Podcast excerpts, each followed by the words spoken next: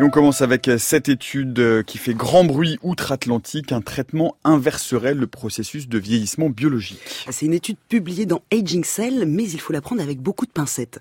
Déjà, c'est une toute petite étude clinique menée en Californie sur seulement 9 hommes âgés de 51 à 65 ans. Et autre point limite, il n'y a pas eu de groupe contrôle des personnes non traitées pour comparer les résultats.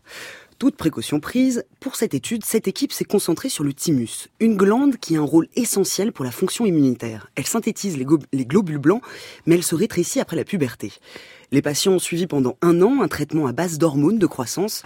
Il s'agissait de vérifier si le thymus pouvait ne pas rétrécir avec l'âge. Après une analyse épigénétique, on constate que d'une part, ils ont perdu en moyenne deux ans et demi de leur âge biologique et d'autre part, que leur système immunitaire montre des signes de rajeunissement. Hugo Aguilaniu est généticien, il travaille sur le vieillissement cellulaire depuis plus de 20 ans. Ils font un autre calcul qui est un calcul encore qui peut être discuté longtemps, c'est un calcul de ce qu'ils appellent l'âge épigénétique, qui montre qu'au fur et à mesure qu'un sujet vieillit, il y a une altération de, des modifications épigénétiques sur l'ADN.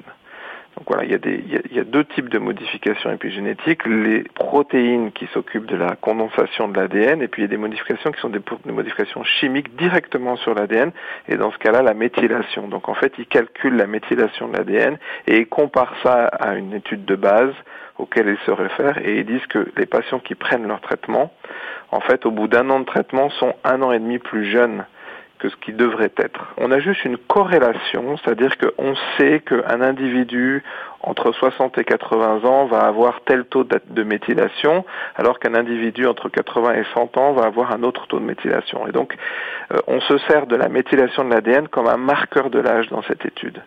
Et ils se concentrent là-dessus, mais ils insistent bien eux-mêmes dans la conclusion pour dire que ce n'est qu'un marqueur et que le vieillissement, évidemment, il y, a beaucoup de marqueurs, et donc ça pourrait être une étude beaucoup plus fournie avec des marqueurs moléculaires, avec des marqueurs du vieillissement spécifique de certains des organes. Donc un profil de méthylation de l'ADN, c'est très très très rapide à faire.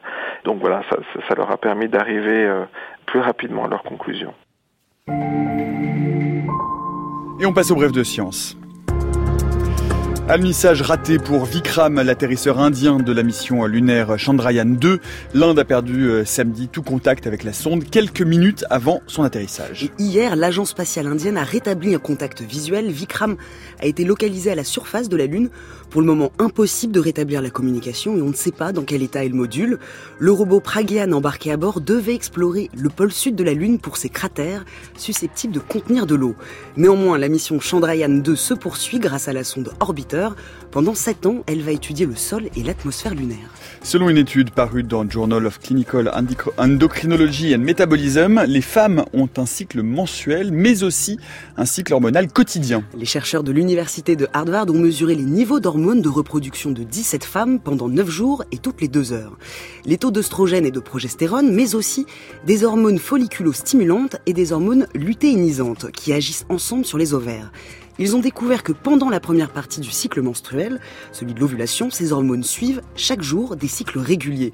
Les chercheurs avancent l'hypothèse que cela aurait une influence sur l'excitation sexuelle et sur les humeurs, il reste à vérifier par une étude de grande ampleur. Et selon une étude parue cette fois dans la, revue, dans la revue Nature Ecology and Evolution, le plumage des chouettes effraies blanches les aide à chasser. Une moitié des chouettes effraies sont dotées de plumes rousses, l'autre moitié de plumes blanches. Pourquoi du blanc pour un prédateur nocturne? C'était un mystère biologique. Pendant plus de 20 ans, cette équipe suisse a suivi différents groupes de chouettes. Pour la chasse, la chouette blanche est plus performante que la rousse. Les soirs de pleine lune, lorsqu'elle ouvre ses ailes, les rongeurs sont éblouis et restent pétrifiés. Pourquoi la chouette blanche a cet avantage évolutif sur la rousse? C'est un nouveau mystère.